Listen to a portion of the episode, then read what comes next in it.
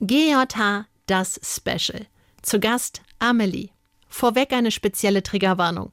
Ihr habt euch mehr Content zum Thema Körperkult gewünscht. Parallel hat uns Amelie geschrieben. Sie hat durch unseren Podcast den Mut gefunden, einiges in ihrem Leben neu anzugehen. Und sie traut sich, mit uns darüber zu sprechen. Es geht um das Thema Anorexie. Amelie erzählt uns, was sie gemacht hat, um immer dünner zu werden, warum das lebensgefährlich war und wo sie heute steht. Alle, bei denen das Thema etwas auslösen könnte oder die nicht ganz genau wissen, ob das der Fall ist, sollten diese Folge vielleicht besser überspringen. Klar, könnt ihr auch überlegen, ob ein Vertrauter die Folge für euch hören soll, um dann einzuschätzen, ob sie etwas für euch ist. Ansprechpartner und Hilfestellen geht's in den Show Notes. Und für alle, die jetzt weiterhören, wir haben Amelie per Internet dazu geschaltet. Das hört man leider bei der Qualität. Wir bitten euch, das zu verzeihen. Es gibt die medizinische Gewichtsgrenze, die war bei meiner Größe bei 50 Kilo. Ich war ungefähr bei 40 schon. Das das Gehirn aufhört, flexibel denken zu können. Automatisch verfällt man in Gedankenspiralen oder in Rituale. Und die Ärzte sagen, das ist so eine Art Überlebensmodus. Kass, du hast mir gerade was erklärt, was ich an Menschen, die darunter leiden, die ich kannte, jetzt das erste Mal verstehe. Bis du es mir gerade erklärt hast, habe ich diese Zwanghaftigkeit, die ich da gesehen habe, immer auf den Charakter geschoben. Aber es ist eine Folge der Krankheit, dass das Gehirn dann so sich selbst begrenzt. Genau, das ist nur ein Wahnsinn. Der Gangster, der Junkie und die Hure. Ein Podcast von SWR3. Hallo Leute, mein Name ist Maximilian Pollux und ja, heute ist eine dieser besonderen Folgen, an denen wir nicht nur zu dritt sind, sondern auch noch einen Gast haben. Aber wer ist denn auf jeden Fall immer dabei, ist hier der Roman Grantke vom Sucht und Ordnung Podcast. Hi. Ich freue mich. Freust du dich? Ich freue mich. Hört man das nicht? Äh, hey, was geht ab? Ja, also, jetzt jetzt, äh, jawohl, jetzt hat er die Radioenergie, die wir brauchen.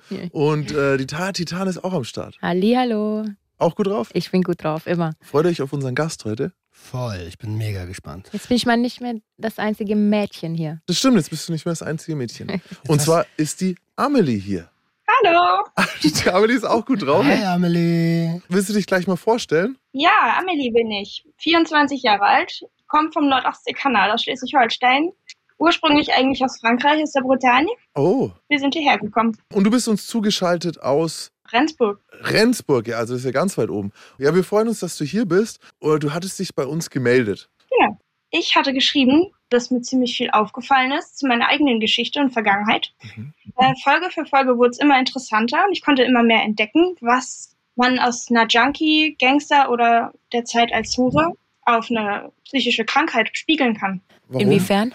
Ich habe Diabetes seit dem ersten Lebensjahr und dazu kam dann eine Anorexie. Okay, Also im deutschen Wortlaut würde das eine Magersucht sein, seit sieben Jahren. okay.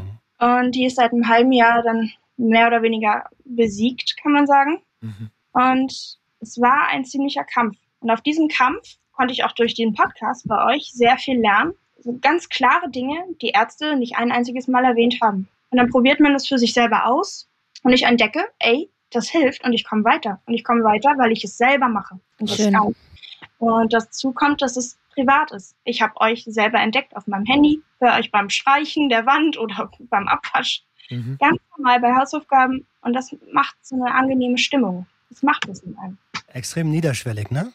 Ja, Auf jeden Fall hast du hier drei glückliche Camper jetzt sitzen. Wir sind alle drei sehr, sehr happy jetzt, weil es ist eines der Dinge, warum wir diesen Podcast gemacht haben, weil wir geglaubt haben, dass wir mit dem, was wir erzählen, vielleicht anderen Leuten irgendwie erreichen können und die dort abholen können, wo die gerade sind und jeder vielleicht für sich ein bisschen was mitnehmen kann. Also mich berührst du damit sehr. Ich freue mich total.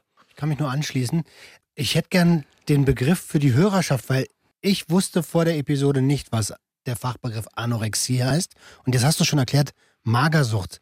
Ähm, genau. es gibt verschiedene Essstörungen, ne? Ja, es Kannst gibt du? ja die Fresssucht. Das ist das absolute Gegenteil. Adipositas. Das die Ne, Fettsucht. Binge-Eating, ne? Ja, dann gibt's ja noch die Bulimie. Das ist das gar nicht essen, zwischendurch immer Essanfälle und dieses wieder ausbrechen. Oder es gibt die Anorexie, die dann verbunden ist mit einer Sportsucht. Mhm. Nichts essen, wochenlang nichts essen, kämpfen, Kalorien zu verbrennen. Und das ist mehr oder weniger, sagt man immer, das Gefährlichste dabei, weil das an die Knochen geht und die Knochen verlieren Stück für Stück an Substanz. Also es gibt ja ganz, ganz viele Begleiterkrankungen, unter denen man dann leidet. Vielleicht jetzt von Anfang nochmal. Die Staffel heißt Das Tier in uns. Was für ein Tier hast du uns mitgebracht? Den Löwen. Mhm. Das ist ganz platt mein Sternzeichen. Ah, okay, das, das passt schon mal. Das, das ist schon mal gut. Aber ich konnte immer mehr dafür entdecken. Ähm, das Bild des Löwen hat mich jahrelang begleitet, auch während der Anorexie. Ähm, es ist ein stolzes, ein kraftvolles Tier. Es ist zielorientiert. Aufgeben gibt es für den Löwen nicht. Mhm. Oder er liegt. Ähm, ja, es ist auch so ein starker Gerechtigkeitssinn. Ist es nicht in dem Zusammenhang tatsächlich das Wort Löwenhunger? Dass man auch bei, vom Löwenhunger spricht, wenn der Magen knurrt? Ist das nicht der Das ist ein Bärenhunger? Bärenhunger. Ah, Der aha. Löwenhunger. Ich habe einen nicht? Bärenhunger. Ein Bären, kein Löwenhunger? Nee, Mann. Ah, Also ich habe tatsächlich einen Bärenhunger. echt? Nein, Spaß, wir waren gerade Wir waren Oh, gerade ich google das. Warte nur. Ah ja, okay, dann lag ich mal daneben. Jetzt gerade. Oh. Uh. Und aber vor allem der Stolz natürlich des Löwen, oder? Ja, genau. Äh, hol uns doch mal in deine Geschichte. Wie hat das denn begonnen? Wo hast du gemerkt, oh, ich habe vielleicht ein gestörtes Verhältnis zu meiner Ernährung? Das merkte ich schon relativ früh. Ich wog da aber noch viel mehr als jetzt und hatte immer versucht abzunehmen. Das war in Kombination mit Diabetes mellitus halt immer sehr schwierig gewesen, weil gerade in der Pubertät durch die Hormone alles durcheinander geht. Es ist schwierig, da eine Balance reinzukriegen in den gesamten Körperzyklus. Hm. Hab's dann aber irgendwann geschafft und sehr viel Sport getrieben, dieses Spinning auf dem Fahrradfahren. Mhm. Das wurde aber immer mehr und es war zur Zeit des Abitur. Und ich bin auf eine sehr harte Schule gegangen, ein Gymnasium. Ähm, und irgendwann war ich so sehr in diesem Abnehmen, Abnahmezyklus, plus das Abitur und dieses ständig Lernen, Lernen, Lernen, Leisten, Leisten, Leisten und der Konkurrenzkampf, der zwischen uns Schülern ausgetrieben wurde, Mhm. vielleicht ja auch sogar durch die Lehrer. Das hat sich alles in, irgendwann in so eine Spirale ja, gespielt, dass das Gewicht rasend schnell runterging. Dann habe ich Wasser verloren, ziemlich viel Fett. Dann kam die Muskelmasse hinterher und innerhalb von drei Monaten habe ich, glaube ich, 30 Kilo dann verloren. Dass Boah. das so schnell geht, dass man das gar nicht mehr von außen mitkriegt. Darf ich fragen, wie groß du bist? 1,68. Okay. Das ist eine Menge Gewicht. Du hast gerade angedeutet, vielleicht von den Lehrkräften forciert. Kannst du das mal genauer erklären? Ja, wir waren der Doppeljahrgang G8 und G9. Also die Leute, die neun Jahre zum Gymnasium gegangen sind und wir dann als neuer Jahrgang nur acht Jahre machen. Wir wurden zusammengemischt. Und ich war bilingual, das heißt, wir hatten Englisch, Biologie, Geschichte und Chemie auf Englisch unterrichtet und dann sprachliches Abitur. Wir hatten noch als neue Sprache Spanisch bekommen. Englisch kam dazu, Deutsch und Französisch. Mhm. Alter, krass. Mhm. Ich, hab, ich bin ja froh, dass ich ein bisschen Englisch gelernt habe in der Schule. Wie heftig ist das denn? Wenn man drin ist, dann merkt man das gar nicht so. Ach, das Lernen bin ich ja sowieso gewohnt den ganzen Tag. Und der Standard in der Klasse war schon so hoch. Es war eine sehr kommunikative Klasse. Der Lehrer stellt eine Frage und alle Ge- Finger gehen hoch. Und ich kam als einzige neu dazu und musste mich erstmal an diesen hohen Standard gewöhnen. Vorher kannte ich das gar nicht. Und dann fing das schon an, ans Kämpfen. Und wir hatten auch Lehrer, die haben uns gekitzelt, die wollten uns sehen. Dann wurden die Fragen schwieriger, die Aufgaben wurden schwieriger, aber auch interessanter dadurch. Und irgendwann hat man von selbst auch immer mehr gemacht dafür. Und das Privatleben wurde dann fallen gelassen, immer mehr.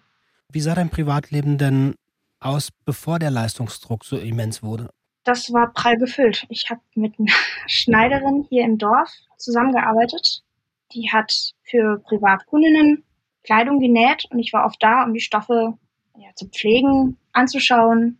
Bei der Anprobe mit dabei, bei den Modenschauen, die sie zweimal im Jahr gemacht hat. Eine Zeit lang habe ich Karate gemacht. Da war ein bisschen Sport. Os. Äh, Ich kenne nur den Zauberer von Os, Ost. Os, nein, man sagt Os. Also, Ich, Ni, San, Chi. Okay, egal. Und im Nachbardorf habe ich Ballett getanzt, Ui, äh, im Spitzentanz. Und das war dann nachher auch sechsmal die Woche, nach der Schule direkt. Auch leistungsorientiert, ne? Alle drei Sachen. sehr leistungsorientiert. Auch Spinning ist ja so eine Sache, wo man wirklich gegen Zahlen geht, gegen die Zeit geht, wo man wirklich Daten die ganze Zeit bekommt, an denen man sich ja dann messen kann und dann beim nächsten Mal noch mehr Gas geben kann, oder? Genau. Ja, Und du darfst auch nicht aufhören zu treten. Ne? So ein Spinningbike hat ja eine feste Übersetzung. Du kannst da nicht einfach aufhören zu treten. Um Gottes Willen fliegst du runter. das ist natürlich schon sehr, sehr viel, was du da gemacht hast. Und dann kam der Schulstress. Also du warst extrem gestresst zu der Zeit. Kann es sein? Ja, wahrscheinlich. Ich habe es ja gar nicht gemerkt. Du merkst es gar nicht so. Wenn du drin bist, merkst du es nicht. Wie war denn die Kommunikation bei dir zu Hause? Hast du das mit deinen Eltern kommunizieren können? Meine Mutter hat einen sehr nahen Draht zu meinem kleinen Bruder und mir. Sie war zu der Zeit aber auch viel mit ihrem eigenen Berufsleben beschäftigt oder mit ihrem eigenen Privatleben durch den Tennis. So richtig Kommunikation gab es in dem Alter nicht. Ich weiß nicht, mit 17, 18 orientiert man sich ja sowieso nach außen. Mhm. Ich hatte einen sehr großen Freundeskreis. Wir waren auch sehr viel feiern zum Ausgleich der Schule, dass es zu Hause wenig gab. Und mein Vater hat sich selten gezeigt und mein Bruder war ja noch kleiner. Und jetzt ging es dann los, das erste Mal, dass du irgendwie mit dem Essen was anders gemacht hast. Oder wie, hast, wie fängt es an? Ich, ich, hab, ich kann es mir überhaupt nicht vorstellen. Also ich weiß nicht, wie das beginnt. Ich auch nicht. Das beginnt im leichten Übergewicht mit Almazet. Mit Almacet? Mhm. Das ist so ein Drink, ne? Genau, dreimal täglich nur so ein Drink, dass man immer unter dem eigentlichen Kalorienbedarf ist. Und dann ging es rasend schnell runter. Okay. Und hattest du das am Anfang dann genommen, um abzunehmen oder um Zeit zu sparen? Oder, oder? Ja, um abzunehmen, um diesen körperlichen Ballast loszuwerden. Und das hatte auch erste Erfolge, dass die Blutzuckerwerte beim Diabetes kontrollierbar wurden überhaupt. Ich fühlte mich freier, nur irgendwann kam ich da nicht mehr raus. Gibt es ein Schlüsselerlebnis? Ja, ich glaube, das war schon grenzwertigen Untergewicht. Es gibt die, die medizinische Gewichtsgrenze, die war bei meiner Größe bei 50 Kilo. Ich war ungefähr bei 40 schon. Dass das Gehirn aufhört, flexibel denken zu können. Mhm. Automatisch verfällt man in Gedankenspiralen oder in Rituale. Die Ärzte sagen, das ist so eine Art Überlebensmodus des, des Gehirns einfach. Du machst dieselben Abläufe immer wieder. Das heißt, heute Abend steht auf dem Stundenplan, ich gehe zum Sport und ich bin nicht in der Lage zu sagen, dass ich da nicht hingehe und vielleicht was anderes mache, mich mal hinsetze, ausruhe. Das war irgendwann auch nicht mehr erlaubt. Da entstehen dann die ersten Zwänge. Macht das Gehirn das wahrscheinlich, um Energie zu sparen? Bleibt es in dem Ablauf? Kass, du hast Ja. mir gerade was erklärt, was sich an Menschen, die darunter leiden, die ich kannte, jetzt das erste Mal verstehe. Bis du es mir gerade erklärt hast, habe ich diese Zwanghaftigkeit, die ich da gesehen habe, immer auf den Charakter geschoben. Ich dachte, okay, das ist eine charakterliche Eigenschaft der Menschen, die das machen. Aber es ist eine Folge der Krankheit, dass das Gehirn dann so sich selbst begrenzt. Genau, das ist nur ein Überlebens. Wahnsinn! Tara? Ja. Wie geht's dir gerade? Mir geht's gut, danke. Ich Nicht hör gehört zu. hab? Du hörst interessiert zu. Okay, Mhm. check. Gut. Ich habe jetzt meine Löwenfakten. Aber vielleicht fällt einem dadurch noch irgendwas ein. Weil du hast den Löwen uns mitgebracht. Und was ich gefunden habe am Löwen, was ich krass fand, ist, äh, die können bis zu 30 Kilogramm Fleisch pro Mahlzeit verzehren. Ein Löwe kann bis zu 30 Kilo Fleisch reinfetzen. Ähm, also die haben extreme Gewichtsschwankungen. Da gibt es dann lange wieder nichts. Auch wenn der Löwenhunger jetzt nicht gestimmt hat, sondern es der Bärenhunger war. ähm, und jetzt war noch was, was ich gesehen habe. Löwen haben einen einmaligen Gang. Die könnten damit wahrscheinlich bei Germany's Next Topmodel mitlaufen, weil beim Gehen der Löwen berühren nur die Zehen den Boden. Die laufen also nur auf den Zehen. Und da habe ich gleich. In jetzt- High Heels. als hätten sie Heils an. Und da habe ich gleich die erste Frage. Bin ich jetzt da voreingenommen oder ist es so, dass es dieses Idealbild gibt? Du hast selber gesagt, Mode, du hast Ballett gemacht. Gibt es da ein Idealbild, das man Mädchen vielleicht überzwingt? Vielleicht, ja. Also gerade beim Ballett, das ist eine absolute Falle für Psychosen und Psychologien, die instabil sind, da reinzufallen in so eine Anorexie. Inwiefern? Weil extrem auf die Haltung geachtet wird, weil man eine hautenge Strumpfhose und einen Body trägt, um wirklich jede Körperbewegung, Position und Verschiebung der Hüfte und der Knien sehen kann Mhm. und weil es bewertet wird. Also der Tanz wird bewertet, also wirst auch du und dein Körperbild bewertet. Ich meine, wenn man eine Ballerina sich vorstellt, ist es ja auch immer eine sehr zarte, filigrane Frau. Mhm. Ja. Aber wird es dann tatsächlich auch mal gesagt, wenn man dann jetzt so irgendwie in den Leistungsbereich reingehen will? Okay, wenn man jetzt einfach nur so tanzt, irgendwie als Achtjähriger oder was, aber wird es dann auch mal gesagt, also wenn du jetzt da weiterkommen willst, dann äh, musst du da ein bisschen abnehmen? Oder kommen solche Sätze? Bei uns ja, weil unsere Trainerin selber mal in der Vergangenheit magersüchtig war. Mhm. Okay, aber gerade dann müsste man ja meinen, sie sagt es nicht. Also es ist, man darf auch nicht zu viel wiegen, weil es sonst nicht funktioniert. Irgendwann ist man auch nicht mehr dehnbar. Okay. Zum Beispiel ist ein, ein Spagat auf dem Boden in alle möglichen Richtungen am Tagesprogramm. Das ist, geht sonst gar nicht. Ballett ist ja auch aller, allerhöchste Disziplin. Und ich glaube, da ist auch ein krasser Leistungsdruck drin. Ne? Ich kenne das von der Bundeswehr, das hat ein bisschen was von Military Drill. Mhm. Das war bei uns nur ein Hobby, aber nur in Anführungsstrichen, weil wir ja doch zu Prüfungen geschickt wurden. Mhm. Ähm, der Spaß wurde natürlich betont und das Zusammentanzen. Aber unter den Mädels, also wenn du einen Haufen Frauen und Mädchen hast, dann entsteht Konkurrenzkampf. Wie entsteht es? Wie sieht es aus? Das beginnt in der Umkleidekabine. Dass man, ja, wenn man sich umzieht oder schon angezogen kommt. Was hört man denn da so? Oder was hast du für Sprüche gehört? Sprüche gab es nicht. Es gibt aber Blicke. Und dann ähm, manchmal in einigen Übungen musste auch eine Person, die diese und jene Bewegung besonders gut hinbekommen hat, auch mal vortanzen. Und das war natürlich eine Ehre, vor der ganzen versammelten Mannschaft zu zeigen, dass man es richtig macht als Einzige. Lass uns noch mal kurz bei den Blicken bleiben. Was sagen dir diese Blicke? Was hast du interpretiert bei diesen Blicken? Ich habe mich ja schon selber abgewertet und das steigert es natürlich. Wenn du es in einem Satz ausdrücken müsstest, wenn es dir zu tief geht, dann brauchst du es natürlich nicht, ne? Ähm, aber wenn du es in einem Satz ausdrücken müsstest, wie würde dieser Satz lauten? So, boah, bin ich widerlich, Alter. Nie wieder essen. Okay. Verboten, hör auf, wir sterben. Ey, weißt du, das ist so schräg, weil wahrscheinlich haben sie es selber nicht mal so gedacht, aber ich verstehe das so krass. Ich sitze jetzt hier und ich will es gar nicht auf mich beziehen. Ich will mich überhaupt gar nicht in die gleiche bringen. Ich habe nie, aber ich kann das so krass nachvollziehen. Und diese Sätze habe ich bis heute bei mir. Nur man muss den Umgang damit lernen. Oh, oh, oh, okay, das ist natürlich heftig. Wie man den Umgang damit lernt, darauf kommen wir auf jeden Fall im Laufe der Folge noch zu sprechen. Ne? Ja. Ähm, aber ich, als du das gerade ausgesprochen hast, mir tut's weh vom Zuhören. Ich will gar nicht wissen, wie du dich gefühlt hast. Also doch, ich will wissen, wie du dich gefühlt hast. Ekelhaft. Ja. Irgendwann habe ich mich gar nicht mehr gefühlt, weil ich eine Wand gebaut habe zwischen der Gefühlswelt und mir selbst. Und diese Wand, die konnte ich stabilisieren durch das Almased, indem ich abnehme. Und die Wand wurde immer dicker, bis ich irgendwann kaum noch irgendjemanden oder irgendwas an mich rangelassen habe. Hast du dann das Almased war sozusagen die einzige Nahrung, die du dann so zu dir genommen hast? Genau. Ähm, der Mauer kenne ich so gut. Ja. Das kenne ich so gut. Das ist also abhängiges Verhalten, eine ja. Störung, ob die nun substanzgebunden oder substanzungebunden ist, spielt ja keine Rolle, aber das sind alles sehr ähnliche Mechanismen und ich fühle mich gerade extrem abgeholt in einer deiner Folgen hat es bei mir auch Klick gemacht, ja. So, du brauchst einfach eine Wand und willst es nicht mehr. Glaubst du, also auch ist es nur Spekulation, glaubst du, es gab Sätze in deiner Vergangenheit, in deiner Kindheit, die du gehört hast, die dann später dazu geführt haben, dass du aus Blicken sowas interpretierst? Äh, wo wir wieder beim Löwen wären, habe ich einen sehr hohen eigenen Anspruch an mich selbst. Mhm. Das heißt, wenn ich ein Kleidung nicht reinpasse oder mir das Spiegelbild schon nicht gefällt, dann wird es beim Ballett im hautengen Anzug ja noch schlimmer. Und wenn andere mich dann sehen, noch schlimmer. Ähm, ich weiß auch durch meine Mutter, dass teilweise gepusht wurde, weil auch sie einen sehr hohen Anspruch hat. Und manchmal gab es dann schon Sprüche von meiner eigenen Mutter oder von der Familie, so Mensch, du hast ja wieder gut gegessen, du süßt ja wieder. Ja, beste Sprüche. Da ist er. Da ist er. Und, Und den haben sie alle gesagt, ja. Ja, vorsichtig. Man denkt es in dem Moment nicht. Also ich glaube nicht, dass da böser Wille von unseren Eltern dahinter nein, steckt nein, oder so, aber. Ja. Das ist ja genauso wie dieses, oh, hast du schön zugenommen.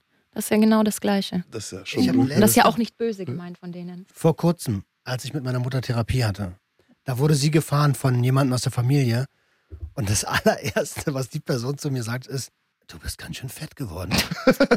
schön. Das ist böse, also, ja. vor dem Hallo. da ist er nicht mal versteckt, da ist er nicht mal. Ach ja, na, man denkt nicht, dass es sich so reinsetzt vielleicht und dass es so viel macht.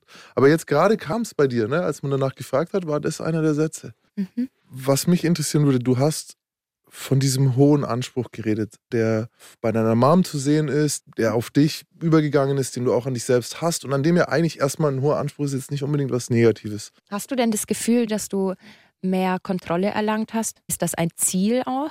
Ja. Über was für Bereiche? Weil ich meine, jeder isst einfach. Wir essen einfach alle und denken gar nicht so viel drüber nach, außer es. Äh, also, ne, wenn nichts passiert, wenn man nicht sagt, oh, ey, du bist laktoseintolerant oder Mensch, ich versuche Vegetarier zu sein, dann isst man einfach. Aber wieso war das dir so wichtig? Ja, du hast den Schlüssel schon angesprochen. Es ist diese Kontrolle. In der Klinik heißt es auch immer Pseudokontrolle der Magersucht. Also du versuchst, dein Essverhalten zu kontrollieren und da dein Trinkverhalten, Bewegung und Kalorienverbrennung zu kontrollieren weil du irgendwas in der Realität, in deiner Welt nicht kontrollieren kannst oder dir entgleitet. Und das ist dann zum Beispiel Ursache, wenn alles um einen herum zu viel ist, man schlicht überfordert ist. So eine Art Burnout war das damals wohl auch. Oder wenn das Familiensystem zusammenbricht, dann versucht man auch diese Pseudokontrolle über das Essverhalten zu erlangen, um diese familiäre Situation zu ertragen überhaupt, als Beispiel. Also würdest du schon sagen, dass ein Schmerz oder ein etwas, das, das man so nicht will, tatsächlich meistens der Auslöser dafür ist? Ja, genau. Weißt du es, was es bei dir war? Also der Stress? Ja, es war der absolute Stress und Leistungsdruck. Körperlich war ich auch nicht ganz gesund, in der Balance jedenfalls. Und hier zu Hause war es zu der Zeit auch schwierig. Ich erinnere mich da leider nicht mehr ganz genau dran. Aber ich glaube, zu dem Zeitpunkt war auch mein Großvater gestorben, dass mein Vater niedergeschlagen war und wenig gesagt oder wenig gemacht hat in der Familie, sich kaum Mhm. gezeigt hat. Mhm. Ein Tod ist ja was, was man überhaupt nicht kontrollieren kann. Und dann noch, dass jemand anders, von dem man Führung sich erhofft, gerade nicht führen kann. Das sind alles Dinge, die so verständlich und für mich nachvollziehbar machen, warum jemand versucht, Kontrolle zu übernehmen. Genau, und das Elternverhältnis ist auch schwierig. Meine Eltern sind zwar verheiratet, aber mehr auch nicht. Das war's. Es Okay. funktioniert alles im Haus, aber das war's. Auch etwas, was du nicht direkt beeinflussen kannst. Und dann, weißt du, ich habe mich mit meiner Frau darüber unterhalten, dass wir heute sprechen. Und sie hat was ganz Interessantes gesagt. Meine Frau ist, äh, hat als Erzieherin eine lange Zeit gearbeitet, in der Krippe gearbeitet. Und sie hat gesagt, das ist Essen und Kleidung sind die ersten Dinge, über die Kinder versuchen, also ganz kleine Kinder, Kontrolle zu bekommen. Weil das ist das Einzige, wo sie Nein sagen können. Weißt du, ein Kind, wir fahren in Urlaub, du bist dabei als Zweijähriger. Was willst Wir du machen? ziehen um. Wir ziehen um, du, du bist dabei, du kannst nichts machen. Und mit Essen fängt es dann so an, so im Sinne von Ich mag das nicht. So und dann, hm, oder das mag ich und es geht weiter bis über, das will ich nicht anziehen. So. Spannender Gedanke. Und Stimmt. es ist ein ganz ursprünglicher Wunsch. Kannst du damit was anfangen mit dem, was sie da gesagt hat, meine Frau? Was anfangen? Ja. Aber ich glaube, in dem Alter ist man da schon zu alt für das Bild. Mhm. Weil der Körper ist ja das Einzige, was man wirklich tatsächlich an sich herumträgt. Das Geld Genau. kann man von der einen Sekunde in die andere ganz schnell verlieren, zum Beispiel. Genau, und Und es ist immer noch der, in diesem Körper drin. Der Körper ist nicht das Einzige, was wir mit uns rumtragen, sondern unsere Seele und unsere Psyche ist da auch mit dabei. Mhm. Die vergessen wir nur ganz gerne mal. Die Hülle. Mhm. Es ist die Hülle, es ist was, wo wir vermeintlich viel Einfluss drauf nehmen können. Und ey, ich will mich gar nicht damit auf, mit, mit, mit, mit dem, was du erlebt hast, was wir jetzt auch noch genauer hören, auf eine Stufe stellen. Nur, dass du weißt, wie sehr ich dich verstehen kann. Ich sehe etwas anderes, wenn ich in den Spiegel schaue, als Menschen, wenn sie mich ansehen. Das ist mir bewusst. Ich habe das. Also ich verstehe das. Ich, ich kann das wirklich fühlen, weil ich sehe mich sehr, sehr dünn. Und das Einzige, was mir manchmal hilft, mich einzuordnen, ist tatsächlich eine reale Zahl, die ich auf der Waage lese. Die sagt mir, okay, jetzt habe ich, wenn ich zum Beispiel auf 96 Kilo runter bin, dann denke ich mir, fuck. Und so, und wenn ich 100 Kilo sehe, sage ich, okay, so schlimm kann es nicht sein. Bei mir ist es ja in die andere Richtung, weißt du, ich möchte gern größer sein. Aber ich verstehe das so, dass ich das nicht abschätzen kann. Mhm. Ah, das ist krass. Ähm, du hattest gesagt, dass bei euch zu Hause das Verhältnis zwischen den Eltern nicht ganz so geil war. Jetzt sehe ich die ganzen leistungsbezogenen Hobbys und die Leistungen der Schule. Und ein paar Sätze von deiner Mutter. Ist Leistung bei dir zu Hause gleich Liebe gewesen? Zu dem Zeitpunkt ja. Wir haben alle für uns seitdem sehr viel gelernt und verändert. Aber zu dem Zeitpunkt hat es sich jedenfalls für mich so angefühlt.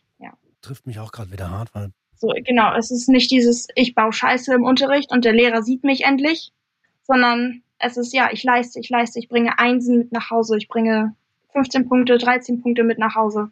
Aber ist es dann jemals genug? Natürlich nicht. wie sah das bei dir aus, wenn du nicht die Bestnote erreicht hast?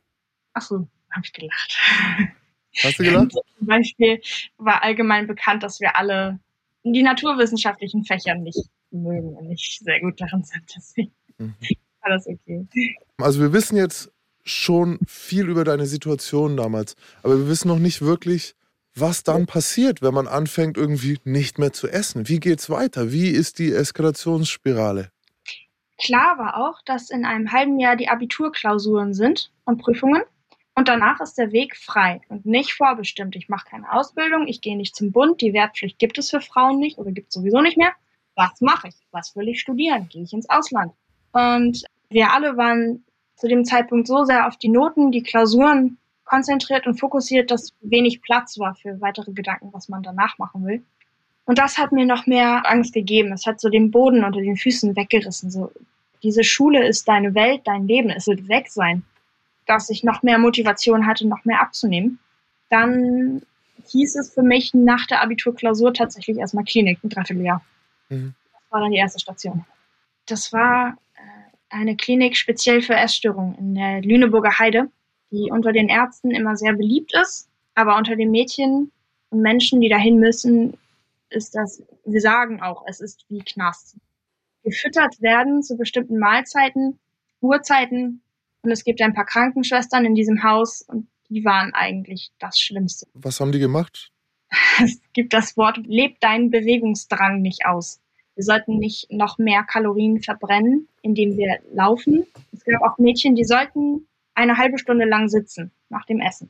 Und das wird auch überwacht. Mhm. Ich glaube aber Mädchen, die sind immer wieder aufgesprungen in der ersten Zeit mit sinnlosen Erklärungen. Ja, ich muss jetzt was holen. Ja, ich muss jetzt zur Toilette. Ja, ich muss jetzt nochmal hier. Und dann Mhm. es geht aber nur darum, wirklich aufzustehen und zu rennen. Wie ist man mit dir umgegangen? Es gab meistens einen Spruch. So, und du bist bitte auch ruhig. Oder entweder du entscheidest dich, du bleibst hier oder du gehst raus und kommst nicht mehr rein bis heute Abend. Erstens, was macht das mit dir jetzt gerade, wo du es erzählst? Zweitens, was hat das mit dir gemacht damals, als du in dieser Situation warst und ja eigentlich davon ausgegangen bist, dass man dir dort hilft? Ich hatte eine Todesangst und jeden Tag hatte ich mir nur gewünscht, nach Hause kehren zu können. Ich war aber zweimal in dieser Klinik. Und, Ja. und, und jetzt gerade, wo du es aussprichst? Jetzt sind es einfach nur Bilder und Erinnerungen im Kopf und ich sag, so ja, verdammt nochmal, ich weiß halt, wie es besser geht oder hab's alleine ohne euch rausgeschafft. Warum bist du damals dort geblieben? Ich musste. Man Was- wird vom Arzt dort eingewiesen und es wird einem nicht verboten, rauszugehen. Man muss ja von jemandem abgeholt werden mit diesem ganzen Gepäck. Und meine Eltern wollten mich nicht abholen. Damals. Das heißt, du hast mit deinen Eltern kommuniziert, hast gesagt, ey, hier drin ist alles scheiße. Ja. Und die haben dann gesagt, ja, dein Problem. Sie haben das auch teilweise mitbekommen. Es gab wöchentliche Besuche oder alle Mhm. zwei Wochen, am Wochenende dann. Sie haben gesagt, ja, aber sie helfen dir hier. Guck, du hast hier Ärzte.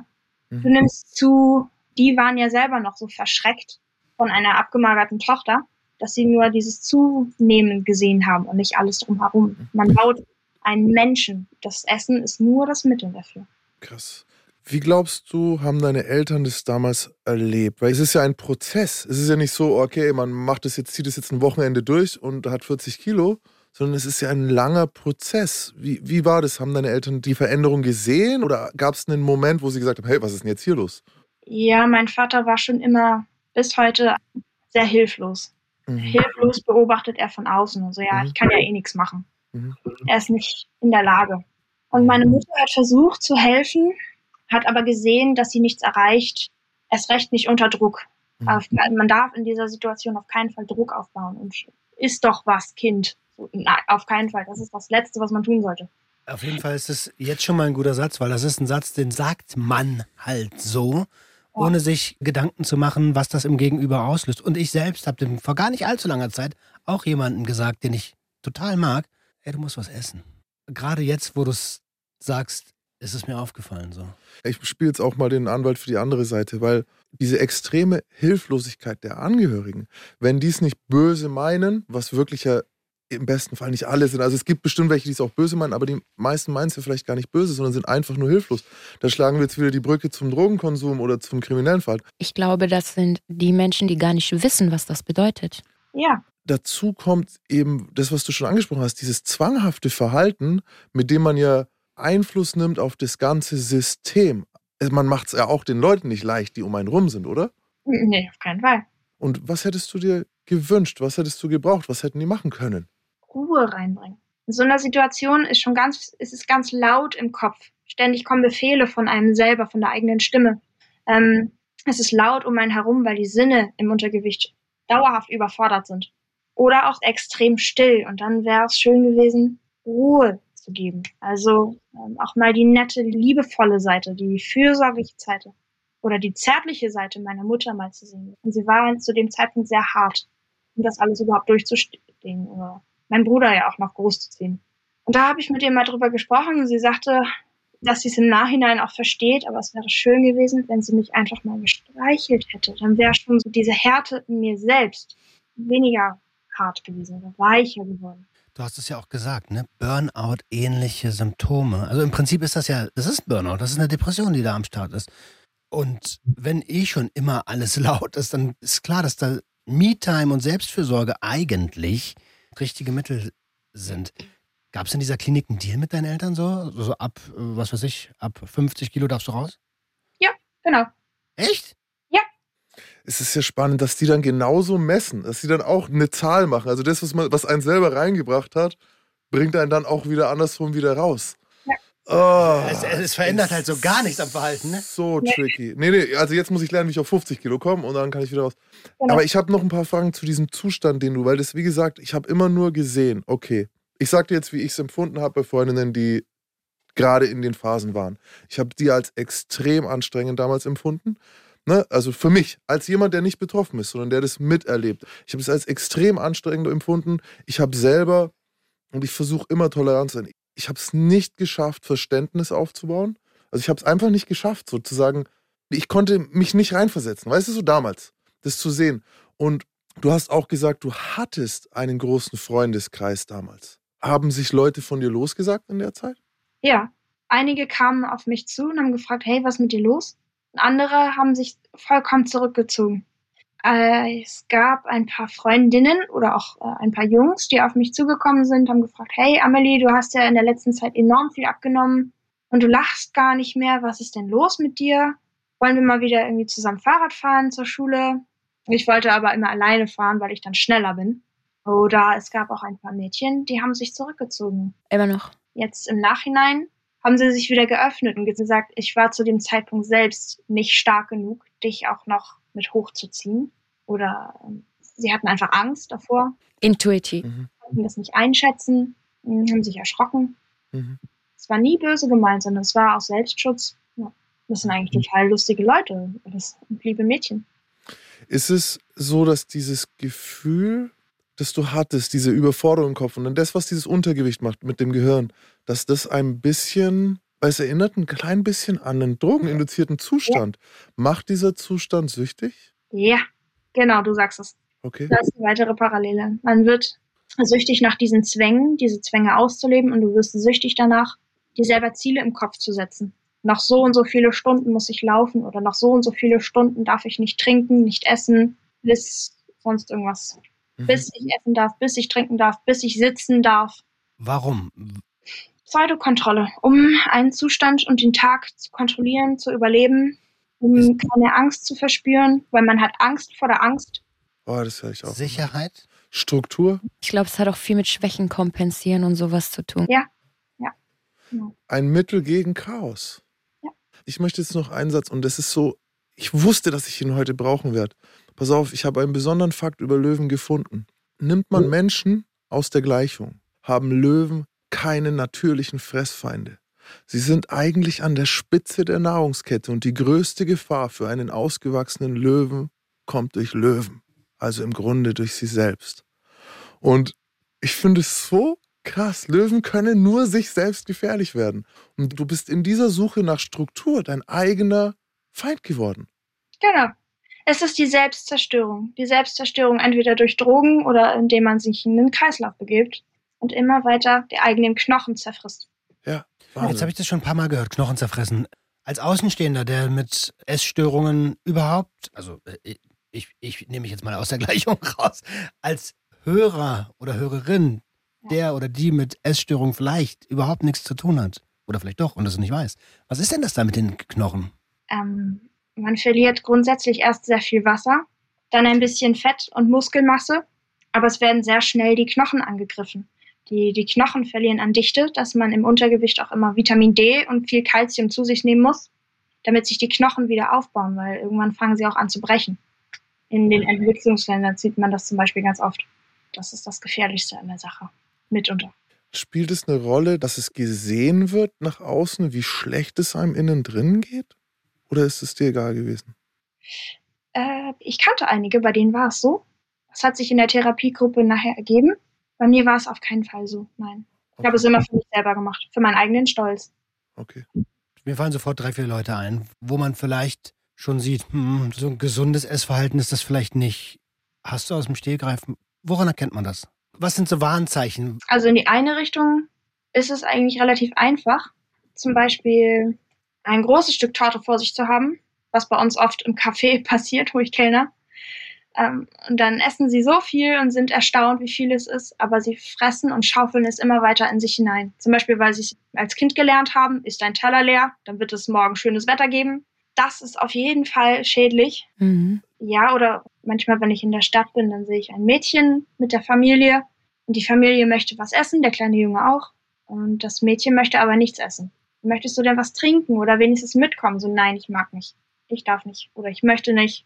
Danke.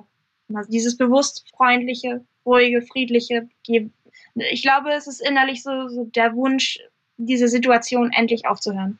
Geht doch einfach was essen. Lass mich in Ruhe. Ich kann nicht. Jetzt habe ich auch schon ein paar Damen gesehen, die gehen mit essen.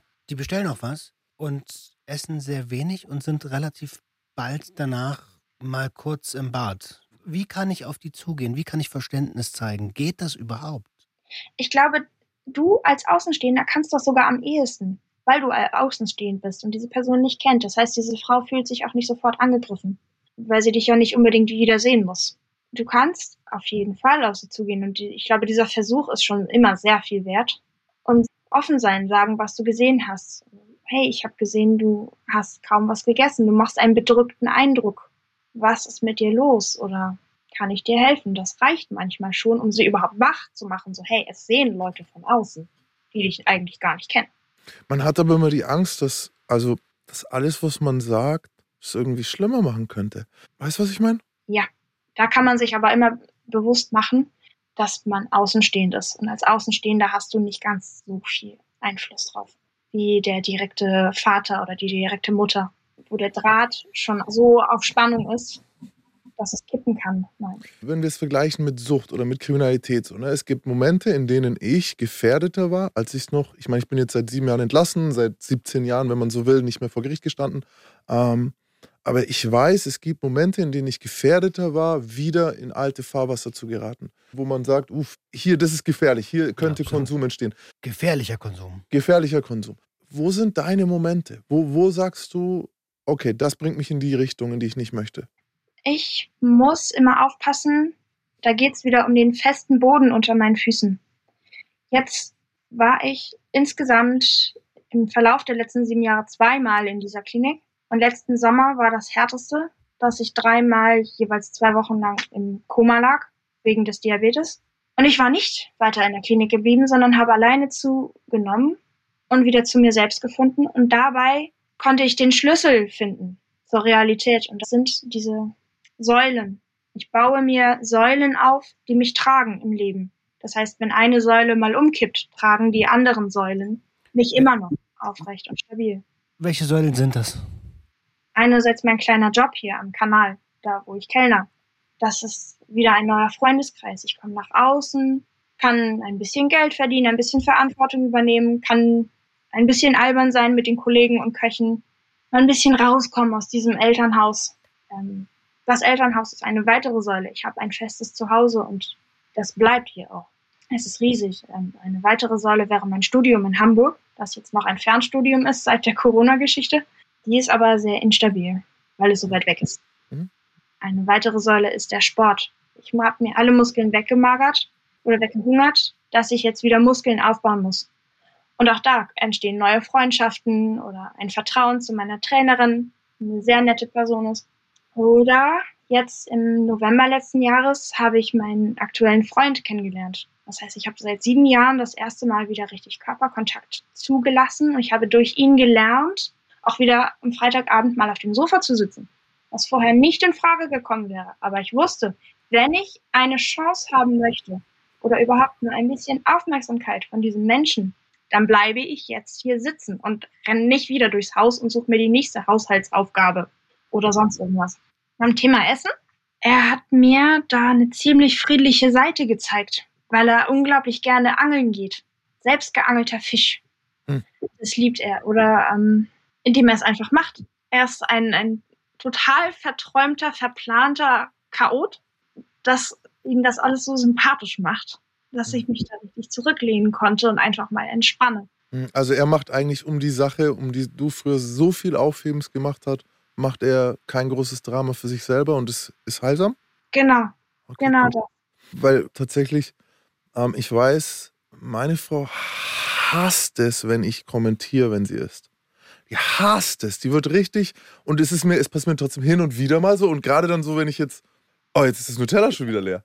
Ey, dann weiß ich, ich habe jetzt einen riesen Streit so, aber dann ist es mir schon rausgerutscht so, weißt du? Du Idiot. Ja, boah, voll. Aber wenn es leer ist, man, wer- mein Waschbär zu Hause isst einfach nachts das Nutella weg mit einem Löffel und eine Frühel. Oder, oder überhaupt so. Ich darf da gar nichts dazu sagen. Ich darf da nichts dazu sagen. Das ist so wie, äh, Schatz, soll ich dir Schokolade mitbringen? Nein, ich will nichts. Und dann bringt der Idiot wirklich keine Schokolade mit. Ja, das ist, das ist auch gut. Also eigentlich nichts sagen. Aber gut, gut, wenn du sagst, du hast da, ihr habt einen lockeren Umgang, freue ich mich für dich. Ja, Würdest du sagen, dass das Nicht-Zulassen von Nähe eine Folgeerscheinung von einer Essstörung ist? auf jeden Fall. Das ist eine Folgeerscheinung oder Symptom sogar. Warum lässt man dann keine Nähe zu?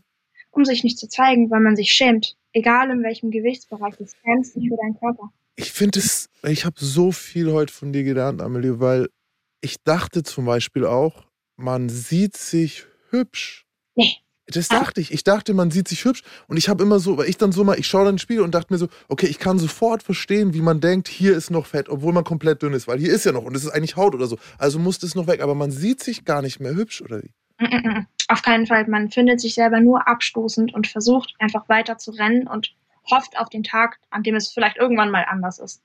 Ah, ah, Wir waren- okay, okay. Wir waren gerade bei den, bei deinen Säulen und da bin ich ja so ein bisschen reingegrätscht, entschuldige bitte.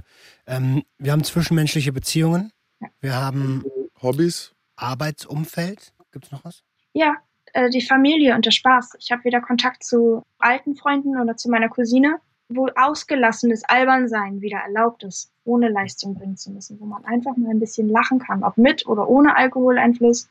Alkohol kann ich, darf ich nie wieder trinken. Die Nieren haben einen lebenslänglichen Schaden davon, die Leber auch.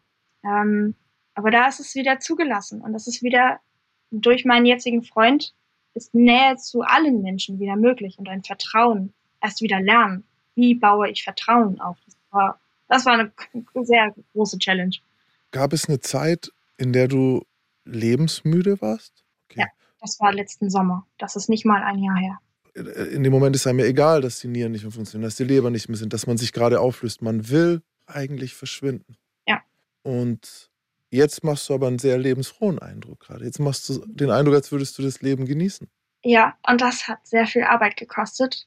Wo ich wieder beim Löwen bin, aufgeben gibt es nicht. Und ich bin stolz auf das, was ich bis jetzt, bis heute geschafft habe. Und ich mache weiter, Gut. weil es mich wieder zu mir selber geführt hat. Klasse. Ich das hab- klatscht mich grad so Ja, ich kriege auch äh, Gänsehaut.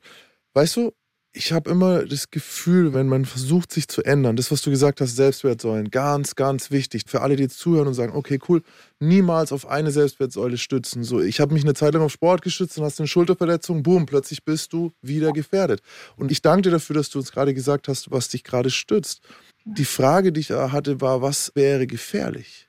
Gefährlich wäre, wenn ich wieder in eine Spirale gerate, wo ich mir in einer der Säulen wieder Druck aufbaue. Ähm, ich hatte das natürlich sogar mal versucht, ganz automatisch. Zum Beispiel auf der Arbeit will ich noch mehr arbeiten, ich will noch mehr leisten. Mhm. Ist aber schlicht und ergreifend nicht möglich, weil ich nur als Minijobberin eingestellt bin und sie nicht mehr Personal braucht. Das war's. Mhm.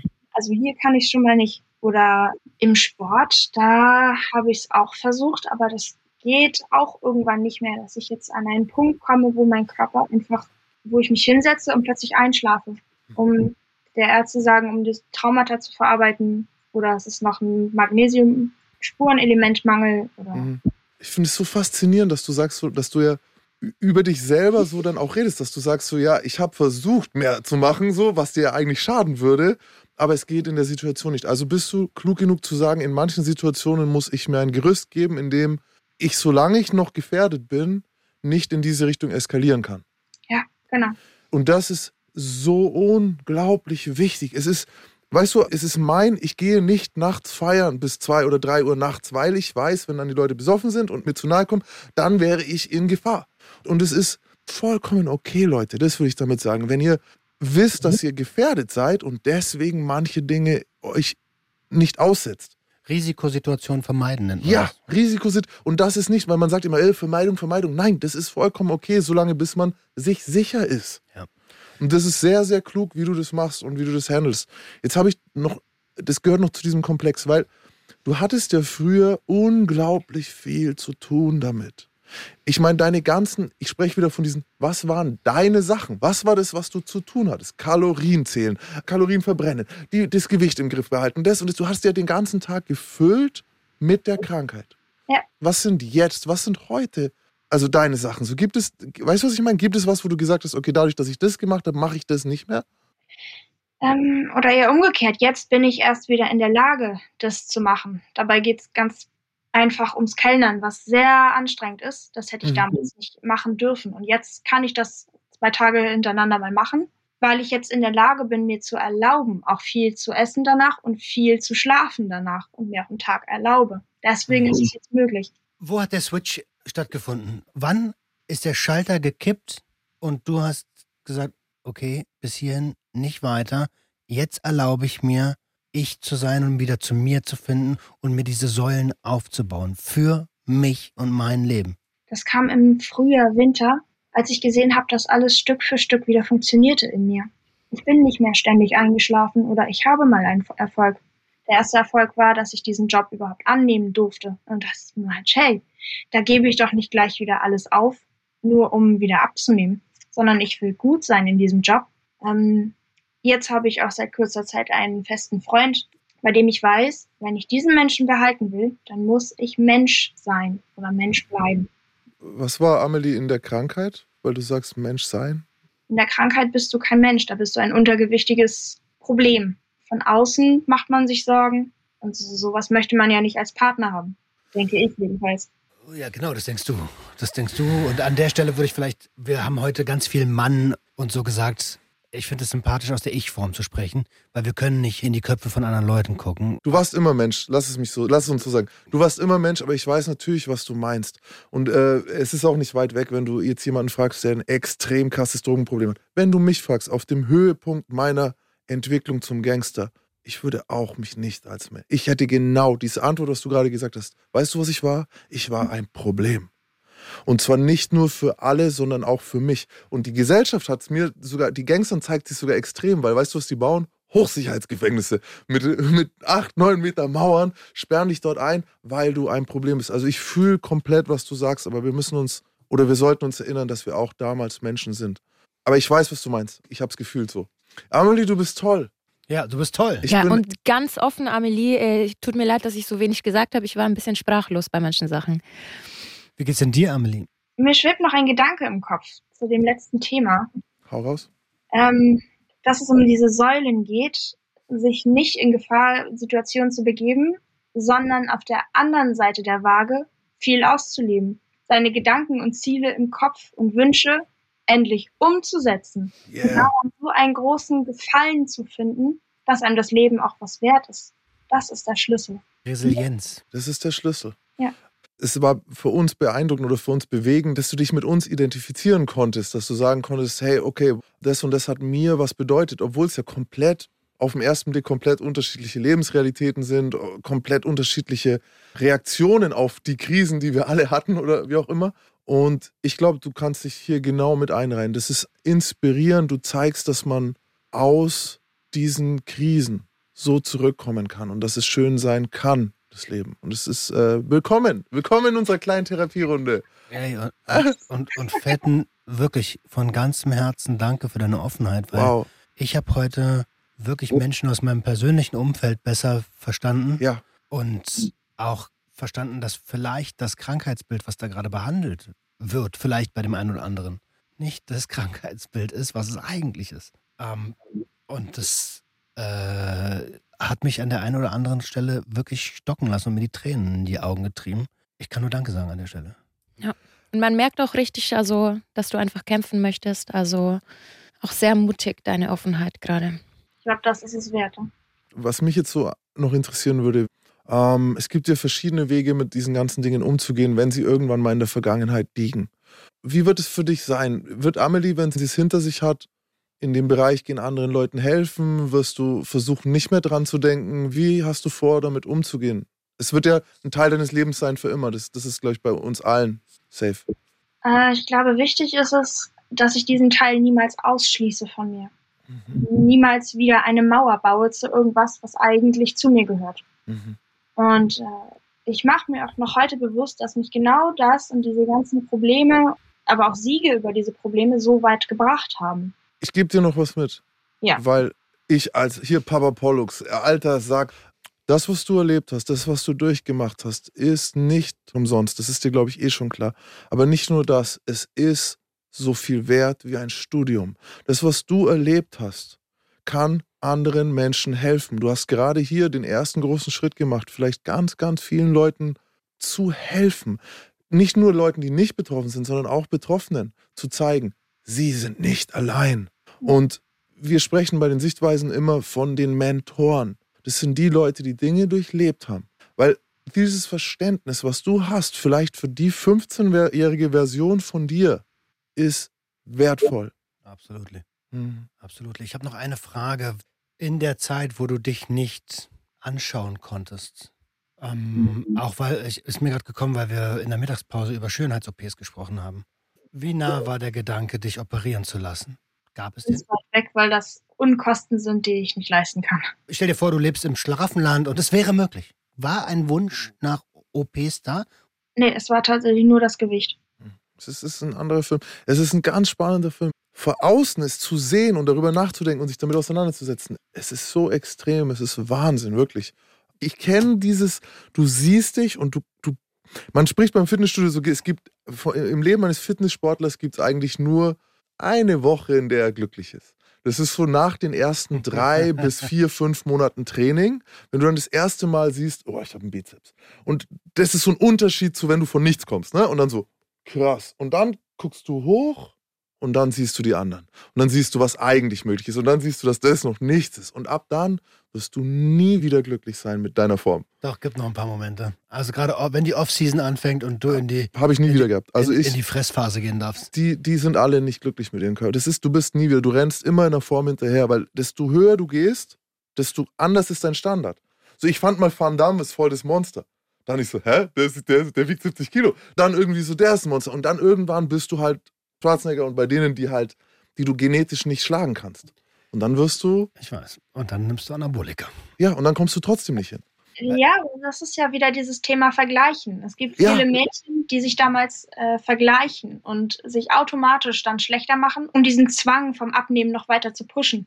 Und irgendwann muss man aufhören, sich zu vergleichen und sich bewusst machen, dass man unterschiedliche Gene hat. Mhm. Und ich musste das auch machen, weil ich sowieso einen anderen Körperbau habe durch meine Mutter, die aus mhm. Frankreich kommt und wir sowieso andere Knochen haben als die Norddeutschen hier. Unterschiede, die man sich einfach bewusst werden muss. Hast du dich belesen? Also hast du geforscht? Das ist ich Teil des Krankheitsbilds, oder? Ja, eine Suche nach draußen, ne? weil wenn einem die Ärzte nicht helfen oder was auch immer, irgendwann fängt man selber an. Und ich finde, hier darf auch gerne mal die Medienlandschaft Verantwortung übernehmen. Sie beginnen langsam damit, aber ich habe das, glaube ich, in der ersten Staffel schon gesagt, als ich noch in der äh, Grafikabteilung war, habe ich Beauty-Retusche gemacht. Oh Gott, ja. Oh, oh, Gott, genau. Das sind acht Stunden lang jede kleine Eigenheit der Haut wegretuschieren, damit ja. das irgendwann dem gesellschaftlichen Idealbild von perfekt entspricht. Und ich schäme mich heute dafür, dass ich das gemacht habe. Weil das macht Menschen kaputt, weil sie sich damit vergleichen. Mhm. Das sehe ich auch an meiner Uni ich studiere gerade Modedesign in Hamburg. Wir haben eigene Modenschaus, wo ich auch als Model eingesetzt werde. Ich sollte immer die meiste Kleidung tragen, weil ich da einfach reingepasst habe, wenn die Erstsemester noch nicht so ganz genau nähen können. Die dünnste passt rein. Und äh, genau auch da geht's wieder ums Retuschieren, wenn wir dann mit Adobe Photoshop oder Illustrator arbeiten und die Fotos bearbeiten müssen, dann geht's noch weiter, ja. Kann man da was machen? Wieso ist es so? Wer hat es festgelegt? Wieso ist Wieso ist das? Also, also, das jetzt mit dem, okay, die dünnste passt rein, kann man noch irgendwie so von dem praktischen Standpunkt aus irgendwie dann sagen, ja, okay, hey, äh, gut, dann ist es halt so, Mai, aber. Weil das ja, Bild halt, es klingt schrecklich, aber das Bild sieht halt dann besser aus. Wir leben in der Konsumgesellschaft. Welche Tomate kaufst du? Wir sind dahin konditioniert, dass wir das Perfekte kaufen wollen. Aber das ist ja nicht perfekt. ja, aber es ist So. uns als perfekt verkauft. Gut, also das Wissen können wir jetzt nicht klären, warum, wer da das festgelegt hat. Ich vermute fast, es waren Alte weiße Männer. Männer. Es waren irgendwelche Männer, so, weißt Alte du? weiße Männer. Ach, die wieder. Naja, gut. Triggert dich das nicht dann in der Modebranche zu sein? Also ist das nicht auch ein Risikobereich für dich? Zuerst ja, aber ich bin eigentlich an diese Uni gegangen, weil ich da meine Leidenschaften verbinden konnte von Farben, Nuancen, Stoffen, Textilien, Materialien, dass ich mich darauf konzentriere. Da bin ich nur wieder ins Untergewicht gerutscht, weil ich einfach nur alleine war und kaum Anschluss gefunden habe in der Großstadt. Mhm. Und du kannst in der Branche, die wirklich noch mit komischen Weltbildern verseucht ist, auch was ändern. So. Und ich will dir jetzt keine Aufgabe mitgeben, ne? aber ich würde mir das total von dir wünschen. Du Ja. bist da genau richtig. Wie ich in der Kriminalitätsprävention, du in der Drogenprävention, wir gehen ja auch dahin. Also du bist da genau richtig. Und da wirst du auch eine Stimme kriegen. Hier hast du schon mal die erste bekommen und es wird nicht die letzte sein, da bin ich mir ganz sicher. Ähm, denn es ist was, was uns ja eigentlich allen bewusst ist, dass es nicht gut ist, ein ungesundes Bild äh, äh, zu propagieren. Und da gibt es eine Lobby dafür mittlerweile. Die Leute wachen auf, die Filter auch und so. Das wird ja immer absurder. Und ich glaube, es gibt eine Lobby. Und vielleicht war dafür dieses Studium gerade wertvoll. Weißt du? Denke schon. Yeah! Geil, Amelie. Sag, Go! Sag uns Bescheid, wenn du in die Modenschau schaust. Ja, wir- ich komm Wenn so, du, äh, sag uns Bescheid, wenn du groß bist. äh, genau. Ich, ich, ich will dann äh, einen coolen Anzug. Ich komme Ich will vorbei. einfach nur einen, der mir passt. Die Frau war aber nett, die gestern das Jackett mit dir gesucht hat. Also, Wir waren auffällig lange in dieser Kabine. ja, ich hab's gesehen. Haben wir noch was? Ich, ich, ihr, vielleicht zum Abschluss nochmal, denkt dran, der einzige Feind des Löwen ist er selbst. Muss dich von nix fürchten. Was hast du geplant? Wie sieht deine Zukunft aus? Ähm, ich werde den Sommer durcharbeiten, durchkellnern, hier am Nordostseekanal. Äh, ich werde, äh, ja, weiterhin wieder ins Leben zurückfinden. Ich will mich noch weiter tätowieren lassen. Ich suche eine Wohnung in Hamburg, um das Studium weiter wieder fortzusetzen. Das ist momentan das Schwierigste. Ja, und ich lasse es vor allem auf mich zukommen. Ich bleibe offen und nehme jede Challenge mit. Auch das, wie hier heute, werfe ich einfach mal so rein, weil es Spaß macht und ich will endlich Spaß haben. Jawohl! Go! Ja, dir fehlen ja Jahre, ne? Dir fehlen ja da auch so Jahre, die du nicht leben konntest. Ja. Ja, dann leb Feiern doch. gehen nach Corona, Ja, feiern dürfen. leb einfach ein bisschen. Ja. Boom, das ist eigentlich die Message, die man jedem geben kann. Leb doch einfach mal. Und wir wissen alle, wie herausfordernd es ist. Aber du darfst leben. Das ist, glaube ich, die bessere Formulierung. Du darfst so sein, wie du bist. Und es ist vollkommen okay und es geht niemandem was an. Ja. Okay. Dann äh, mache ich mal hier den Sack zu. Vielen, vielen Dank an euch alle. Ihr habt, das war eine ganz krasse Folge. Wir haben ja so manchmal Bilder von Tieren und nehmen die so wahr, wie so ein Löwe, der ist also total majestätisch. Oder wie der Phönix, der aus der Asche aufsteigt und voll kräftig ist. Brennt. Und Ja, das haben wir ja irgendwie alle in uns. Ja, also du, du, Max, Sogar du, ich. Tara, sogar ich. Hammer. Stimmt, das- hast recht, Mann. Das, ja, so ist das Leben. Das Leben ist irgendwie immer anders, passt immer zu irgendeinem Tier und das ist doch mega spannend. Und das Geilste Mhm. daran ist, wir sind halt nie allein. Safe sind wir Word. nicht allein. Voll schön. Ey, ich habe so einen Spaß gehabt. Was heißt Spaß? Ja, es war einfach beeindruckend. Hast du auch ein bisschen Spaß gehabt? auf jeden Fall. Es ist mir eine Ehre. Ich kann es nur noch mal sagen, du kannst sehr zufrieden mit dir sein. So, das war wirklich, Ja, total. es war sehr, sehr gut gemacht heute und überhaupt. Liebe Grüße in den Norden, liebe Grüße an deinen Freund, liebe Grüße an die Fam. Und ihr da draußen könnt, Erstmal liken. ja, wo denn? Ihr könnt erstmal da liken und zwar über, könnt, like mich am Arsch, Alter. Überall. Like überall, wo es Podcasts Fünf Sterne. gibt und wo man auch die Funktion hat zu liken. Äh, teilt das ganze Ding Mit allen. Mit, na, mit der ganzen Familie und mit jedem, dem das Thema vielleicht interessieren könnte. Und gerade bei Ernährung, wir essen alle, interessiert jeden, also teilt es wirklich mit allen. Mit allen. swr3.de und überall, wo es Podcasts gibt. Da sind wir raus. Ciao. Tschüss. Der Gangster, der Junkie und die Hure. Ein Podcast von SWR3. Danke für eure Wünsche, Fragen, Geschichten. Alles, was via Mail reinkommt, versuchen wir zu beantworten.